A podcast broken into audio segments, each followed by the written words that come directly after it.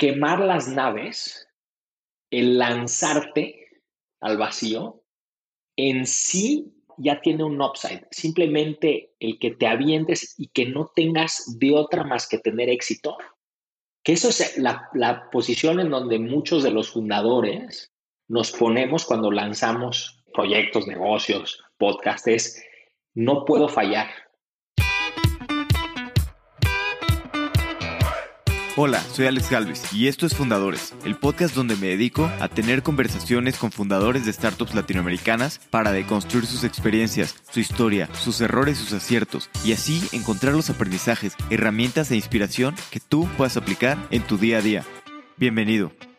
Hoy estoy con Federico Antoni, Managing Partner de AllVP un fondo de capital de riesgo que empezó en 2012 y ha invertido en startups como Corner Shop, Fintual, Nuevo Cargo y muchas más. Fueron uno de los primeros fondos de Venture Capital en México. Hablamos del ecosistema en 2012, cómo fue levantar su primer fondo y cómo ha evolucionado su manera de ver el mundo de las inversiones, sobre todo después de sus múltiples inversiones en Corner Shop que le dejaron muchos aprendizajes. Platicamos acerca de cómo ven la construcción de portafolio en AllVP y por qué las valuaciones no importan en etapa semilla. Espero que disfrute esta plática tanto como yo. Federico, bienvenido a Fundadores. Un gusto tenerte por aquí. Muchísimas gracias, Alex. Es un gusto estar acá con ustedes. Oye, tú fuiste un pionero, la verdad, del Venture Capital en México. Empezaron en el 2012, pero me gustaría entender un poquito mejor de tu vida y qué hacías antes de empezar un fondo de, capital de riesgo. Sí, es una historia larga. Yo, yo hago Venture Capital por accidente y creo que no soy el único, que en parte es la riqueza de nuestra industria. Yo Fíjate que mi carrera está sobre todo basada en mi pasión por el marketing. Así arranqué. A mí lo que me gusta son las marcas y cómo se expresan esas marcas y cómo, cómo entender a los consumidores, cómo alcanzarlos. Y por ahí tuve una carrera que en distintas ocasiones pude, pude expresar, digamos, esa pasión, desde Televisa, L'Oreal, Submarino, una empresa brasileña de e-commerce, y en Eduardos, que es eh, la última experiencia que tuve en donde yo dirigía la empresa. Entré a este mundo de, venture por otra pasión, que es mi pasión por la docencia. Yo soy profesor de, de, emprendedores y emprendedoras y en 2008 comencé a dar una clase de emprendimiento, imagínate 2008, lo poco que había en esa época. Y eh, la comencé a dar basada en clases que había tomado en el MBA en Stanford. O sea, yo tuve la, la suerte de, de, hacer mi maestría allá, tomé unas clases increíbles y básicamente me inspiré de esas clases para, para darlas acá en México. Comencé a dar esas clases y, y, y cada vez me gustaban más y era como una, una especie de hobby que me apasionaba cada vez más y que iba tomando un espacio cada vez más grande en mi vida. Hasta que en un momento en esas clases, esto ya fue más por 2010, di el caso de una startup que estaba teniendo muchísima atracción y mucho éxito, que se llama Kickstarter. Y Kickstarter lo que había inventado es el modelo de crowdfunding de recompensas. Es decir, le ayudaba a creadores a hacer preventas, esencialmente, para eh, recolectar el dinero que necesitaban para lanzar películas y, y productos y lanzar innovaciones, etcétera. Y entonces cuando di ese caso, se me ocurrió la idea de lanzar esa misma plataforma en México. Y la hice con un par de amigos y lanzamos Fondeadora. Fondeadora nace en 2011 como un proyecto de la clase y obviamente le metimos esfuerzo y cariño. La lanzamos, tuvo un éxito modesto al inicio y no despegó hasta que se sumaron René y Norman, los actuales co-CEOs del Fondeadora que hoy todo el mundo conoce, que es un banco digital. Pero Fondeadora, digamos, fue el primer, la primera iniciativa en, el espacio y haber cofundado esa empresa, pues me da muchísimo, muchísimo orgullo. Eso me llevó a entender el mundo de venture capital, eso me llevó a, meterme más y más. Y cuando las cosas dejaron de funcionar en Eduardos, entramos en una crisis muy fuerte, nuestro negocio fue víctima de, un disruption y ese disruption que se llamaba, ahora ya no está tan de moda ese término, fast fashion. Lo traía el grupo Inditex, el grupo de Sara, y básicamente transformó la industria y nosotros no sobrevivimos a esa disruption. Y entonces la empresa iba muy mal, yo tenía que buscar un reto nuevo, profesional. Ya para entonces tenía los cuatro hijos que tengo hoy. Y pues pensando en eso y pensando en, en una nueva etapa en mi carrera, fui a buscar trabajo. Y entonces me entrevisté, fíjate qué distinto era mi mundo entonces. Me entrevisté en una, en una oportunidad de mercadotecnia en American Express y en la oportunidad de dirigir el e-commerce para Palacio de Hierro. Ese era mi universo. Y cuando fui a esas entrevistas dije, no, yo no quiero trabajar aquí. Yo no quiero ser, no, no, yo, yo mejor voy a hacer algo mío. Y entonces ahí fue que decidimos lanzar AllVP en 2012, sin mucha experiencia, sin mucha idea de hacia dónde íbamos, pero la verdad con, con la suerte de haber encontrado al primer grupo de inversionistas que confió en nosotros, que fue responsable de que tuviéramos la oportunidad de hacer lo que hago hoy, que es definitivamente mi nueva pasión. ¿Y cómo fue un poquito? ¿Qué pasaba por tu cabeza el animarte a tomar ese riesgo, no? Porque era pues una industria nueva y sobre todo ya tenías cuatro hijos, eh, venías también de, pues, de, Eduardo, que, que, eras el director general y al final pues la, empresa salió mal, que eso también te cansa seguramente este, mentalmente, físicamente. Y, y, también a veces más fácil tomar riesgos más joven, ¿no? Entre más crees en tu carrera, pues es más difícil tomar estos riesgos. ¿Cuál fue tu proceso mental o qué pensabas? Totalmente, es una gran pregunta. Tenía 36 años tenía ah, ah, buenos amigos con los que hoy trabajo y hago cosas en, Venture, que me decían, no, tú lo que necesitas es entrar a un lugar, tomarte una pausa y dejar que pase y luego ya intentas algo nuevo, estás súper desgastado. Y yo creo que lo, que lo que motivó la audacia, porque se requiere de mucha audacia para lanzar cualquier cosa nueva, es que las cosas que, desarrollaba en, el sector, en el ecosistema emprendedor, siempre tenían una muy buena recepción. O sea, como que había un apetito en el mercado de estudiantes, prensa, inversionistas que querían saber más querían entender el tema de las startups y cuál era la oportunidad. Obviamente, ya en esa época en Estados Unidos, la industria de venture capital ya es una industria madura con un éxito enorme. Y entonces fue reconocer que había una necesidad, que había un problema que resolver, que en el caso tuyo y mío, el problema que tratamos de resolver es el problema del financiamiento a emprendedoras y emprendedores. Ese problema había que resolverlo y había un modelo muy conocido para resolverlo, que era el modelo del venture capital. Y entonces eso fue lo que me animó. Y lo que y lo que me di cuenta años después es que el quemar las naves, el lanzarte al vacío, en sí ya tiene un upside. Simplemente el que, el que te avientes y que no tengas de otra más que tener éxito, que eso es la, la posición en donde muchos de los fundadores nos ponemos cuando lanzamos proyectos, negocios, podcasts, no puedo fallar. Y esa presión, trabajas como loco, te las ingenias.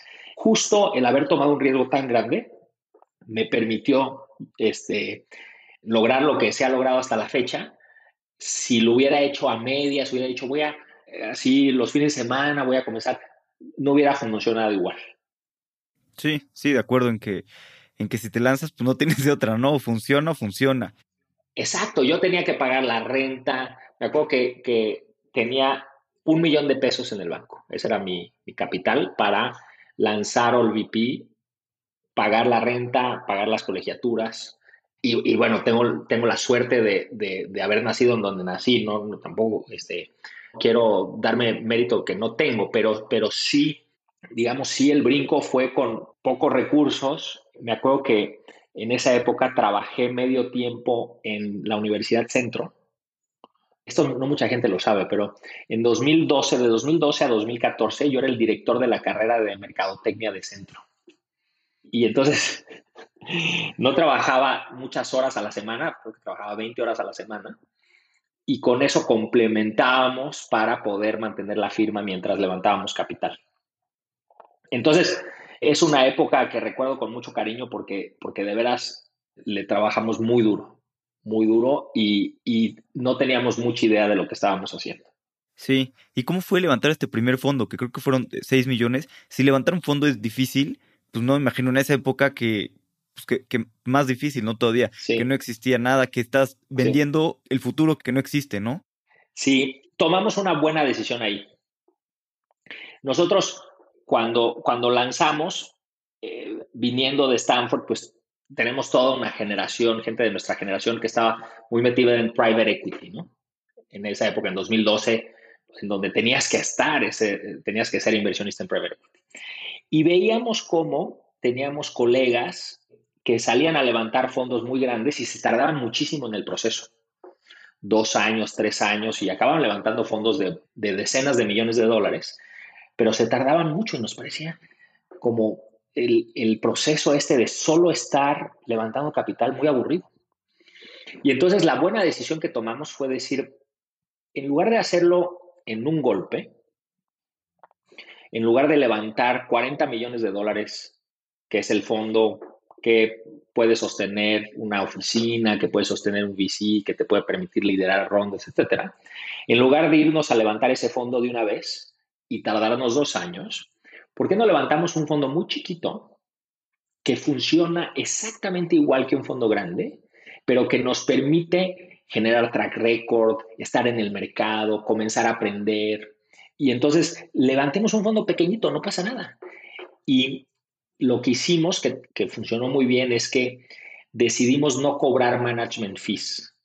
¿No? Los fees es esto que tengas que cobrar para sostener tu, tu firma y para poder pagar los viajes y los abogados y los salarios. Nosotros decimos, vamos a invitar a, gente a que invierta en, nosotros, en una industria nueva, en un equipo que no había invertido en venture capital. No les vamos a cobrar management fees. Cero. Y entonces va a ir todo a riesgo. El dinero que tú me des, yo lo voy a invertir completito. Y si el fondo es exitoso, ahí sí cobro un premio, que es lo que llamamos carried interest.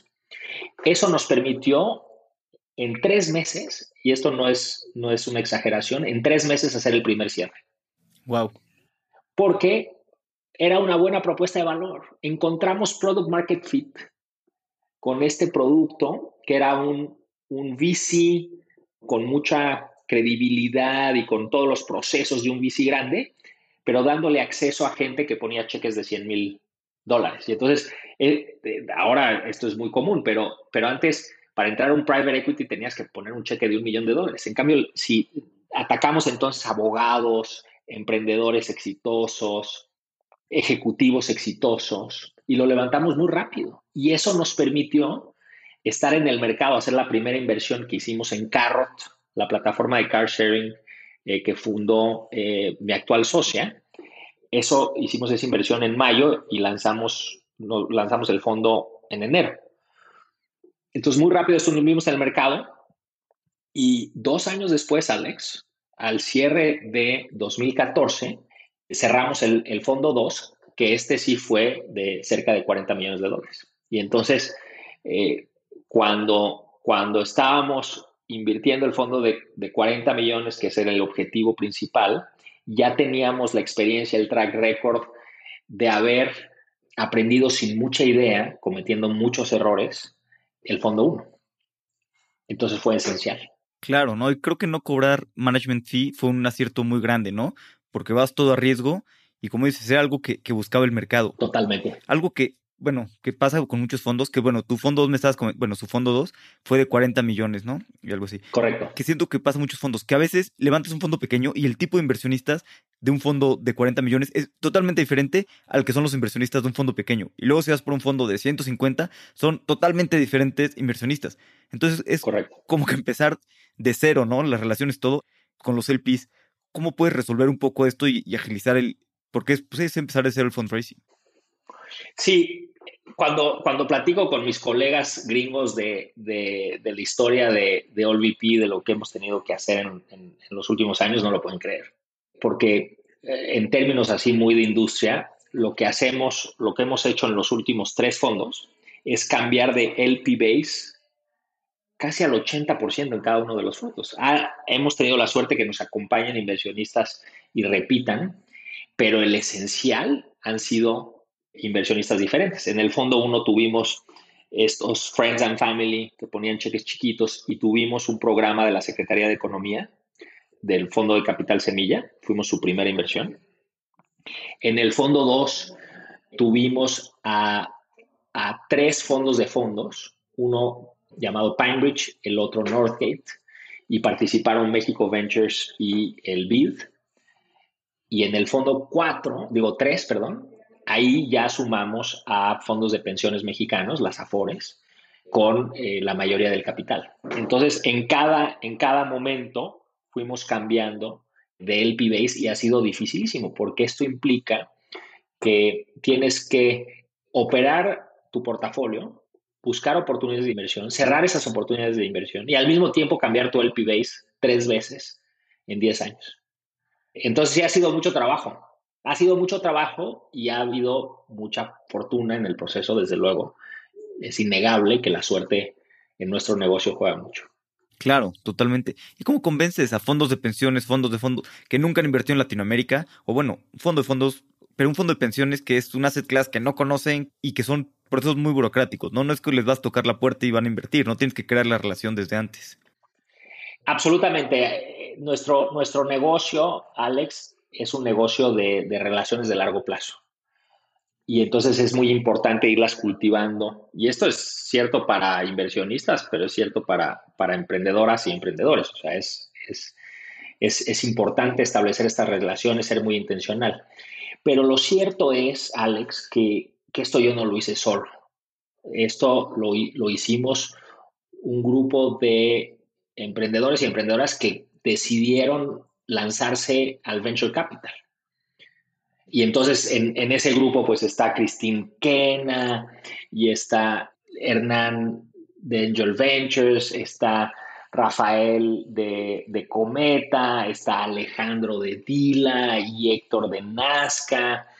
Y está todo un grupo de gente que en los últimos 10 años hemos ido tocando la puerta hablando con family offices, hablando con inversionistas institucionales y es la, combinación o la, la, acumulación de estas voces que fuimos a vender la oportunidad, fuimos a vender el país, fuimos a vender la región. Esa es la acumulación. Entonces, como dicen los gringos, it takes a village. De ninguna manera, de ninguna manera OLVP hubiera podido levantar los fondos que ha levantado si no hubiera existido un Álvaro, un Hernán, una Susana, de ninguna manera. Esto es un tema de equipo, de grupo. Y sí, competimos y por supuesto, y eso es sano. Pero esto ha sido, esto es una historia de un colectivo que creyó en, el futuro de, de las startups en la región, que le apostó duro y que ha este, tenido, tenido éxito en, cuando las cosas se comenzaron a dar. ¿no? Totalmente. Y es algo que me encanta el ecosistema de, startups que pues, todos vamos poniendo nuestro granito de arena, ¿no? Y también es algo a largo plazo, ¿no? Muchos emprendedores que están construyendo ahorita, tal vez no les va bien en su primera empresa, en su segunda, pero están con su tercera empresa con muchísimo más experiencia, pueden hacer las cosas mucho mejor. También de los unicornios, pues van saliendo personas que van ganando experiencia trabajando, ¿no? Como que todo es poco a poco y son granitos de arena que van sumando. Absolutamente. Y, yo te diría lo que, lo que hizo que nuestros, que el discurso de los bicis tomara forma y fuera creíble, es que existieron los Kavaks y los Clips y los, es más, hasta los Linios, los Corner Shops, eso es lo que nos permite vender a los inversionistas la historia del venture capital regional. Entonces es esta combinación de fundadores, inversionistas que han empujado el tema muchos años y que de pronto tienen la suerte de poder contar las historias de las verdaderas y verdaderos visionarios que son las emprendedoras y emprendedores. Total. Y, bueno, ya llevan bastantes años en la industria. ¿Cómo ha cambiado su manera de, ver las inversiones, sobre todo en el, la construcción de portafolio? Porque tienen un portafolio bastante concentrado, invierten en relativamente pocas inversiones. Correcto. Yo soy un poquito más de, de pues bastante diversificado y algunos dirían spray and pray. No, no me gusta decirlo así. Pero como que me, asusta el riesgo, entonces me diversifico. ¿Cómo, ¿Cómo ha ido cambiando ustedes del fondo 1, como veían, a, ahorita? ¿Y qué han aprendido? es interesante, han habido cosas que han cambiado y cosas que no han cambiado. Entonces, si quieres, comienzo con las que no han cambiado. Nosotros efectivamente tenemos una filosofía diferente incluso a los fondos que podrías comparar de otros países. Nosotros le apostamos a, un, a portafolios chicos. Normalmente estamos alrededor de 15, tenemos 15 inversiones por, por fondo el equivalente en Estados Unidos o en otros países tendrá 25 inversiones. Eso nos permite hacer un par de cosas. La primera es tener un liderazgo y tener un porcentaje de las compañías muy bueno y muy determinante al momento de la salida. Es decir, somos muy disciplinados en tener ownerships grandes. ¿Ok? Por otro lado, nos permite tener una, una un manejo o un apoyo a las startups de alta calidad. Somos tres socios, Antonia, Jimena y yo, y tenemos pocos boards, tenemos pocas empresas, entonces les podemos dedicar mucho tiempo entre los tres y el resto del equipo. Es literalmente imposible, Alex, que un fondo que tiene muchísimas empresas le dé el nivel de atención que nosotros le damos a las empresas se los van a vender, no se lo compren a nadie porque es literalmente imposible. Ese es el segundo punto. El tercer punto es que podemos, al invertir en muy poquitos deals al año, podemos ser ultra selectivos y la señal que mandamos al entrar en una startup es muy fuerte porque tenemos muy pocas empresas. Y entonces es la combinación de eso que nos da mucha convicción de, de, seguir invirtiendo con este approach que le llamamos boutique. Y ese lo iniciamos desde el principio y seguimos con esa convicción. La otra cosa que no ha cambiado es que seguimos invirtiendo en los mismos cuatro sectores, FinTech, Future of Commerce, Human Capital y Smart Cities. Invertimos en distintas verticales de, esos, de esas historias, digamos, pero seguimos invirtiendo en los mismos cuatro, cuatro sectores. Ahora, ¿qué ha cambiado? Lo más importante, lo más profundo del cambio que ha habido de 2012 para acá es que, y esto lo, lo hablo de forma personal, yo entendí varios años después de comenzar a invertir cuál era mi papel en el ecosistema y cuál era ¿Cuál, debía de ser mi propuesta de valor a los fundadores? Al principio nosotros tomábamos un rol muy, muy proactivo, queríamos ser parte de las decisiones, incluso chicas. Nos entendíamos, nos, y yo así me entendía y estaba equivocado, como el jefe. Y yo no soy el jefe. Puedo tener un porcentaje muy grande de la empresa, puedo poner un un, cheque muy grande. Pero los jefes son los fundadores, ellos son los que mandan, ellos son los que deciden.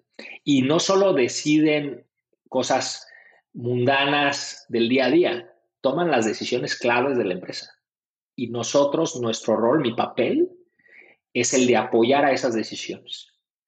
Es el de compartir la información para que tomen mejores decisiones. Es, es el hacer las introducciones para que puedan encontrar la información que necesitan para tomar las mejores decisiones. Y esas decisiones pueden ser la decisión de vender la empresa, puede ser la decisión de cerrar la empresa, pueden ser decisiones bien fuertes que tienen implicaciones en los inversionistas de la empresa. Entonces, el haber entendido cuál es mi papel como inversionista ha sido la evolución más grande que he tenido. Y esa no la aprendí solo, lo aprendí de mi mejor inversión hasta la fecha, que es en Cornershop.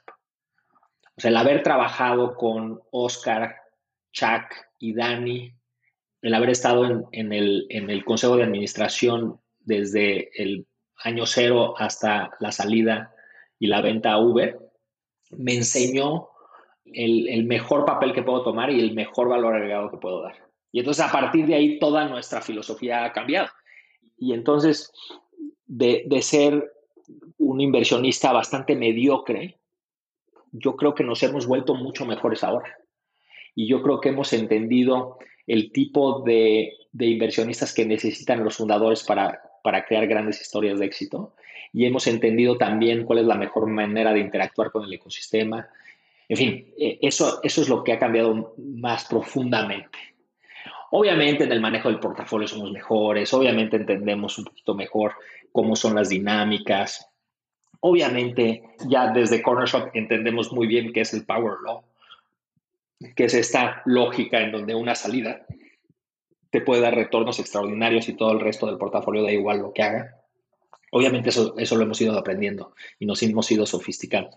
Justo te quería preguntar eso del Power Law, porque pues, lo puedes leer y todo, sí. pero dicen que no lo entiendes bien hasta que tienes una salida así como Corner Shop y ves tu portafolio y dices, esto es el Power Law. Es alucinante eso, Alex. Y a mí me gustaría, y me atrevo a extender eso a muchísimas otras cosas.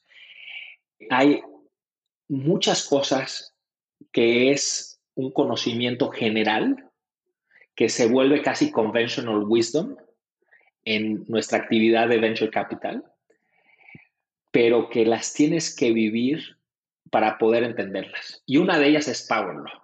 Yo me acuerdo que me decían, hablaba con los americanos, entonces íbamos a, a Silicon Valley, ahí a que nos este, eh, regalaran unos minutos, que, que, lo hacían así casi por lástima, ¿no? y me acuerdo que me decían, me, me, hablaban mucho de fund returner, ¿no? Oye, ¿cuál es tu fund returner? ¿Cuál es el, tu fund returner? Y fund returner básicamente dice que, eh, y, y, de hecho creo, creo, que esto lo platicábamos en Twitter tú y yo, sí. lo importante es tener tres o cuatro o, o hasta dos fund returners en un portafolio. Puedes tener un portafolio de 20, si tres o cuatro te regresan una vez el fondo, pues lo que hagan las 24 otras inversiones, pues da un poco lo mismo. Y entonces, efectivamente, en el caso de Corner Shop, la salida de Corner Shop, la venta de Corner Shop a Uber por 3 mil millones de dólares, nos generó un evento de liquidez que nos permitió llegar hasta 5X el fondo.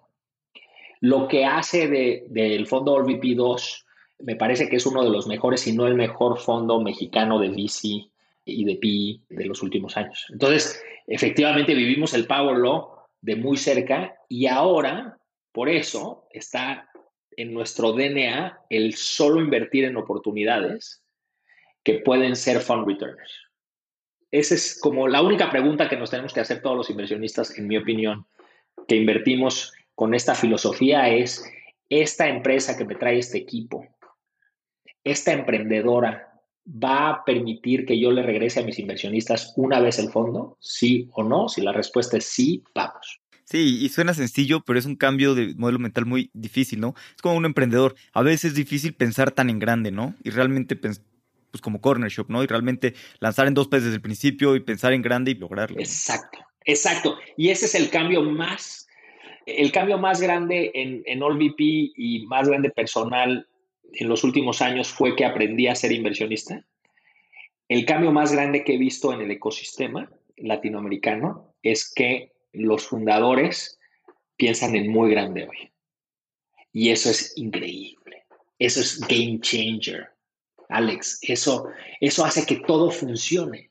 Nuestro Power Law funciona porque las emprendedoras y los emprendedores piensan en grande. Así de simple. Total, totalmente.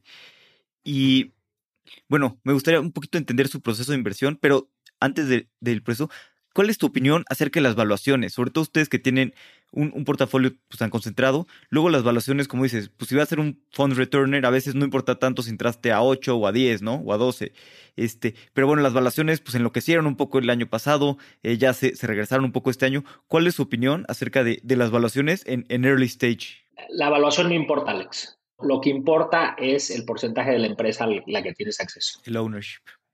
Y entonces, obviamente está relacionado y, y, tu audiencia rápidamente identificó la trampa en mi propuesta, pero sí te dice algo. O sea, para un fondo, un fondo de nuestro tipo, ¿no? Que administra más o menos 100 millones de dólares, poner un cheque de 2 millones o 2 millones y medio no le es muy diferente. Lo que importa es a cuánto, a cuánto tienes acceso de las acciones de esa empresa. Y entonces, si la evaluación es 25% más de lo que te gustaría o estarías cómoda o 25% menos, no, no hace mucha diferencia. De hecho, el pre-seed más caro al que entramos en el fondo 2 fue el pre-seed de Cornershop, que en, en, esa época era carísimo. 2015 entramos a 8 millones de dólares de cap y fue el más caro. La empresa que más promete de mi portafolio del fondo 3, de nuestro portafolio del fondo 3, no te voy a decir cuál es, es el, el más caro al que entramos. Pero lo importante es el ownership al que tenemos acceso. ¿Ok? Y habiendo dicho eso, los inversionistas hoy estamos siendo mucho más diligentes, mucho más disciplinados en el valor que se le pone a la empresa de acuerdo con la etapa, el performance, las ventas o, el KPI que sea el KPI que, que, sigue la empresa en ese momento. Entonces, si bien lo importante es el acceso al, al, porcentaje de acciones, las valuaciones desde luego que se analizan, desde luego que se ven y efectivamente, Alex, algunas rondas en donde nosotros no participamos el año pasado, hoy se ven un poco absurdas. Y entonces, digamos que es más un tema de, tu evaluación es más una señal de, de tu estrategia de financiamiento, es una señal del upside que le quieres dar a tu inversionista por tomar el riesgo de entrar, es un reflejo de, de tu conciencia de las distintas etapas y tu sofisticación más que un game changer para nosotros. Sin embargo, hay un nivel de evaluación en donde nosotros ni siquiera discutimos, ni siquiera pensamos, esto es algo muy personal, que ni siquiera vale la pena platicar porque lo que me estás presentando no va de acuerdo con la filosofía de inversión y la filosofía de hacer negocios de OLVP. Entonces, es como cuando hay una razonabilidad y una lógica en la evaluación, no somos muy sensibles a ella. A partir de que no hay razonabilidad en ella, nos salimos de la discusión y ni siquiera analizamos. Es como binario. Claro, interesante. No sé cuál sea esa empresa del fondo 3, espero que sea en la que estoy, en la que estamos convertidos. Puede ser, puede ser. Y si no, yo estoy seguro que a esa le va a ir bien. Por cierto, si hacemos bien nuestro trabajo, Alex, el el 100% de las inversiones que tenemos en el portafolio, al principio pensamos que van a ser fund returns y no sabemos cuáles van a ser los fund returns. Por eso tenemos que hacer tantas inversiones. O sea, la, la tasa de bateo de un inversionista es bajísima. Es decir, le, le atinamos, tenemos razón 10%, 20% de los casos. Lo importante es que cuando tengamos razón, tengamos mucha, mucha, mucha, mucha razón. Pero nuestro porcentaje de bateo es bajísimo. Sí. Sí, pero pues lo importante son eso, ¿no? Son los, los home runs. Exactamente. Y un poquito cómo es su proceso de inversión y cómo ves ahora que también hay mucho más competencia de fondos internacionales que a veces se mueven pues, muy rápido, ¿no? Invierten grandes cheques y, y siento que ya, ya está pasando menos, pero sentía tal vez dos, no el año pasado, 2020, que algunos fondos nacionales pues estaban quedando fuera, ¿no? De las grandes empresas que no están teniendo este mucho dinero latinoamericano. O no sé cómo, cómo lo sientas tú. Yo creo que hay dos, perspectivas a ese punto. En mi opinión, habemos un grupo de, de bicis de la región que aprendimos, que nos adaptamos al, ritmo que requiere el, sector. Nosotros pusimos, hemos puesto term sheets en días. El term sheet, por ejemplo, que ganamos con Axel eh, de Flink, conocimos a Sergio un jueves y el lunes pusimos un term sheet. Entonces, yo creo que habemos un grupo de gente que incluye a Nazca, que incluye a, a Dila, que incluye a Cometa. Hay un grupo de inversionistas incluye a Monashis, Maya, Kasek, etcétera, que nos adaptamos bien al, periodo y efectivamente hay colegas que no, no lo hicieron. Es indispensable para tener acceso a los mejores emprendedores y emprendedoras eh, ser rápido, porque ese es el ritmo de las startups. Y entonces, si no eres un VC rápido, pues mejor deberías de ser un PI, ¿no? Más que un VC. Entonces yo creo que eso es una simple, simple, es el simple mínimo, es el mínimo para participar en las ligas en las que queremos jugar. Entonces, yo la verdad que me siento bastante satisfecho del grupo de inversionistas que hay allá afuera, que están trabajando bien y, que admiro y que tienen unos portafolios increíbles también. Ahí te va la segunda consideración.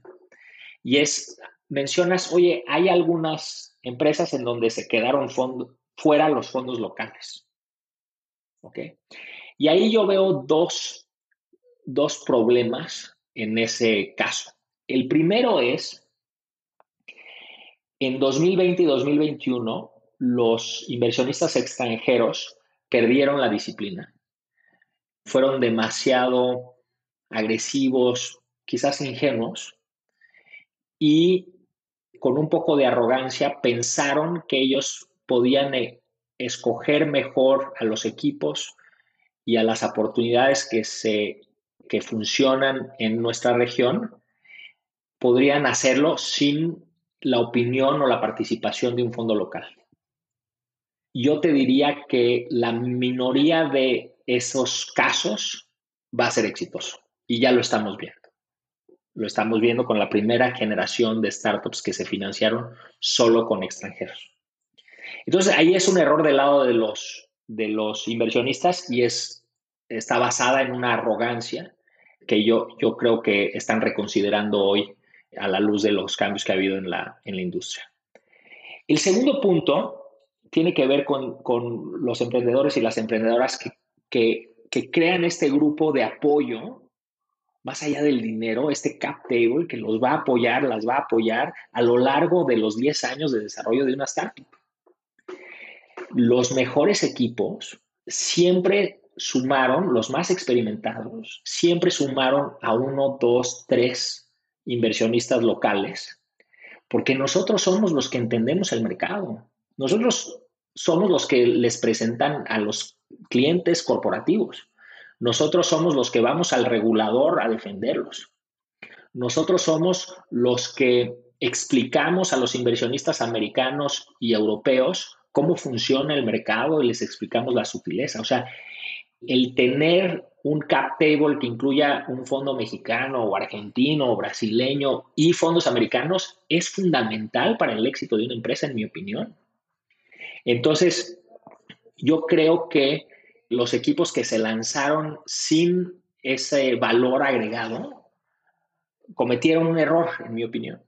Y muchas, muchos de esos fondos están viendo que al final tener a un local es clave, sobre todo en mercados tan fluidos, con tantos matices, tan volátiles como los mercados latinoamericanos. Sí, y creo como dices, hay que una combinación, ¿no? Fondos locales y fondos extranjeros, porque la verdad es que no tenemos suficientes fondos locales para series B, C, D, o sea, tal vez CASEC, ¿no? Pero nadie más tiene la chiquera que pueda hacer esas. Absolutamente, esa es la clave. O sea, el, si, si los inversionistas tuvieron algo que ver con el éxito de Corner Shop, y pongo el sí en grande, tú le preguntarás a Dani, a Oscar, a Chuck, pero si es que ayudamos en el proceso de la construcción de, de, Corner Shop, es porque estábamos Axel y OLVP desde el inicio.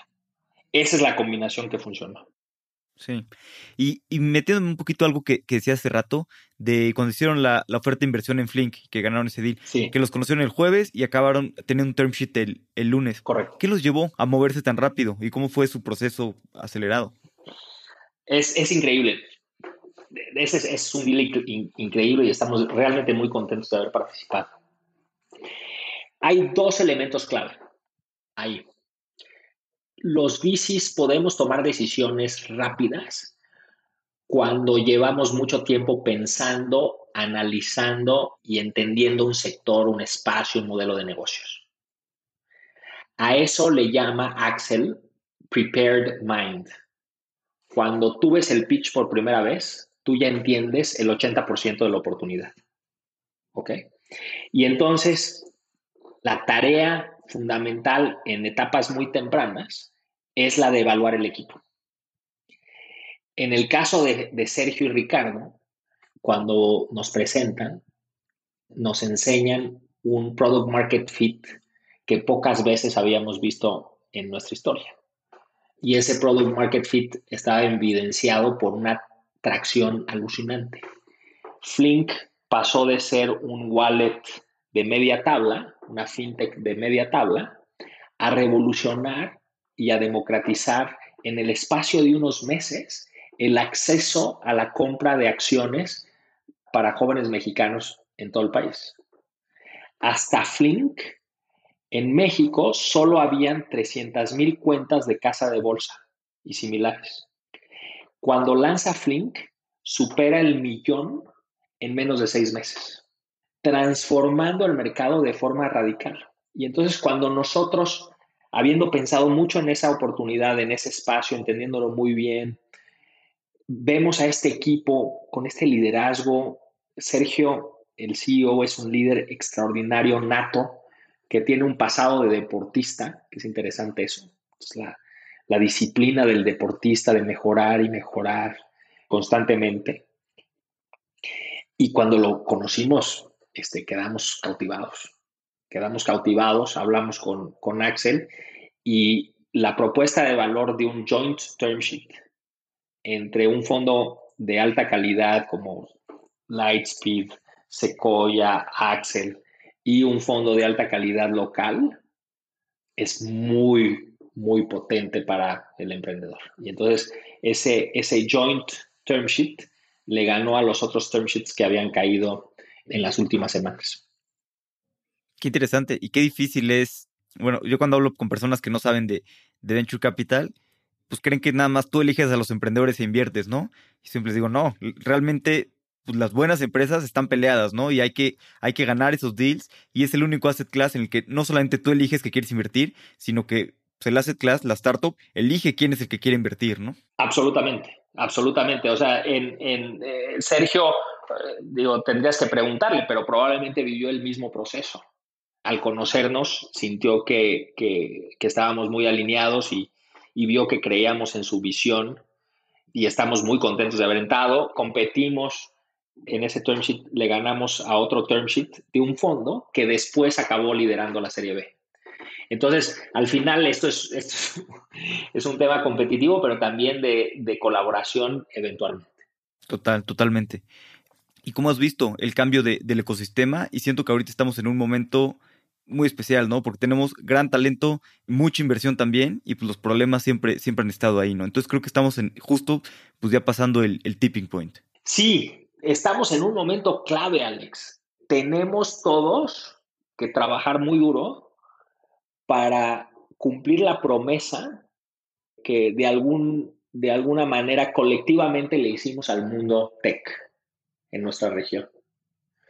Y eso quiere decir que los grandes, los, los, los emprendedores y emprendedoras que han tenido gran éxito y que están escalando empresas gigantes, como Story, como Kavak, como Findual, pues tienen que, tienen que cumplir la promesa del éxito inicial que, están teniendo.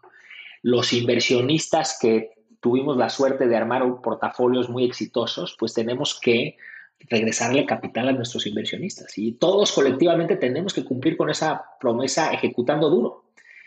Y lo cierto que para, para ser exitosos en esta época tenemos que ser todos conscientes de que el costo de capital ha subido y ha subido indefinidamente.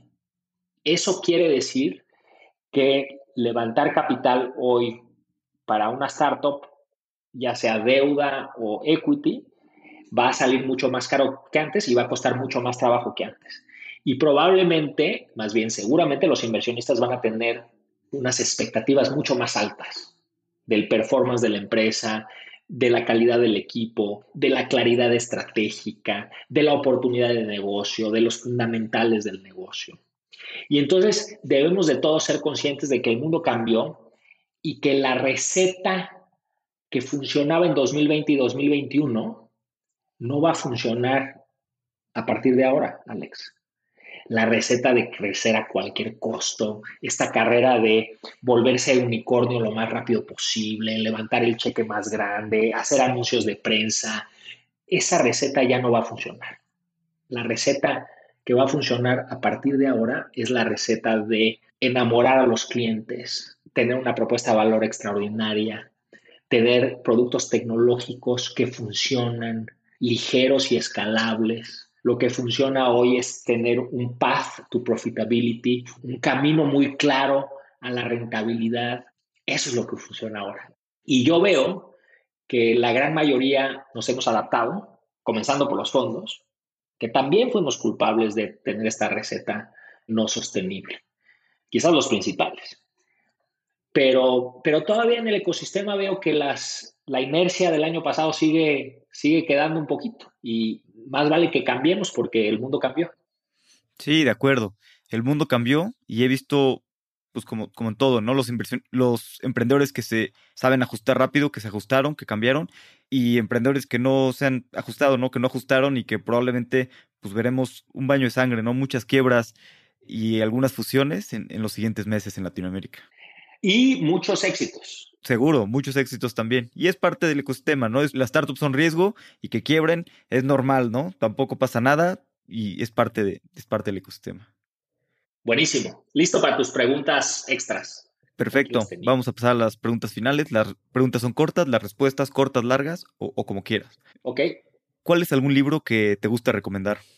Estuve pensando en esta pregunta. Hay un autor japonés que es muy famoso, que me gusta mucho, que es Haruki Murakami, que no sé si has leído, Alex. Sí, poquito. Es extraordinario. Leo muchos, muchos sus libros. Hay, muchos libros, por suerte, de él.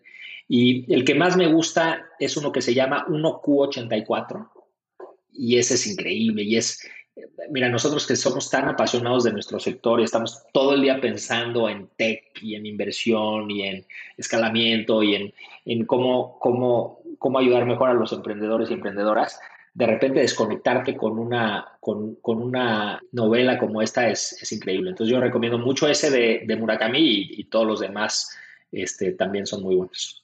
Buenísimo. Justo ese fue el que leí. Me gustó, aunque te voy a decir que no, no me súper encantó.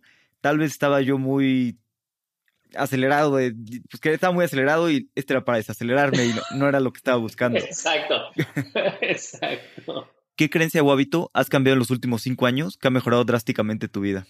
Hay una cosa que, que, cambió. A ver, yo, yo tengo 47 años, este, entonces ya he tenido tiempo de aprender muchas cosas. Este, quizás me he tardado más de lo normal, pero hay una cosa que yo tenía como muy, muy como convicción y era que tenía que yo ser mi auténtico yo y que el ser yo mismo al final era una virtud, ser muy honesto, directo. Y eso, esa convicción me alejaba de, cambiar, no me, no me no provocaba que yo buscara el cambio en mí obviamente, ¿no? Porque si vas a ser tú mismo, el chiste es conocerte y ser tú mismo, ¿no? Y, la verdad, quizás por los retos este, que he enfrentado, ahora mi perspectiva es que, es que uno tiene que ser uno mismo, pero, pero tiene que ser, tratar de ser mejor y, y aprender y cambiar. Y entonces, lo que más ha cambiado en mí en los últimos años, yo te diría, y esto tiene que ver con los retos que he enfrentado, con las amistades y largas conversaciones con amigas y amigos, con, con la terapia. Es que al final tengo mucho que aprender y tengo muchas cosas que cambiar y que el cambiarlas y el crecer no traiciona quién soy. Ese es mi aprendizaje más importante los últimos años. Totalmente, gran, gran aprendizaje una opinión que tengas que poca gente comparta o algo que pienses real que la mayoría de la gente piense distinto? Esa es una buena pregunta. Ah, sí, ahí te va. Yo pienso que el, el modelo de venture capital, boutique, no escalable, en donde las relaciones humanas son importantes, en donde la intuición es tan importante como los números, lo humano es tan importante como la tecnología. Yo creo que ese modelo clásico que se inventó hace décadas en Silicon Valley, yo creo que ese modelo funciona. Y yo no creo que eh, ese modelo requiera de reinventarse o transformarse. Yo creo que funciona muy bien y yo creo que la innovación es la innovación tiene que venir del lado de las emprendedoras y los emprendedores. No la reinvención no es no es una tarea urgente para el sector venture capital. El modelo funciona muy bien. Buenísimo, muy, muy buena opinión. Yo creo que hay espacio para todo. El modelo funciona muy bien, pero vas, va a cambiar con, con cripto, con DAOs, con muchas cosas. Veremos mucha innovación. Ya se verá, ¿no? Que, que también va funcionando. Exacto, exacto. ¿Algún consejo que te hayan dado que te haya servido mucho? Sí, cuando, cuando me gradué de la maestría en Stanford, el dean de esa época, un australiano que venía de ser CEO de un banco. Me acuerdo una frase que decía, hagan lo que hagan. Estaba dentro de un discurso y decía, stretch yourself. Stretch yourself quiere decir esfuérzate. Ponte siempre en situaciones de crecimiento. Ponte en situaciones quizás de, de no confort para crecer. Stretch yourself, como estírate y entonces si te estiras y te estiras todos los días, todas las semanas, todos los meses, todos los años, pues vas a comenzar a crecer y a volverte una mejor persona, un mejor profesional. Entonces todos los días estirarte. Es el mejor consejo que he recibido. Buenísimo, gran consejo. Y a lo largo de, pues, todos estos años de, carrera y de vida, has acumulado muchísimos aprendizajes. Si te pudieras quedar con dos aprendizajes que te gustaría que, que tuvieran tus hijos, ¿qué aprendizajes te gustaría dejarles?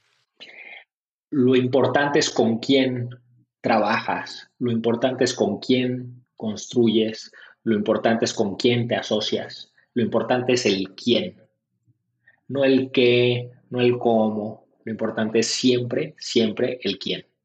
Buenísimo. ¿Y algún otro?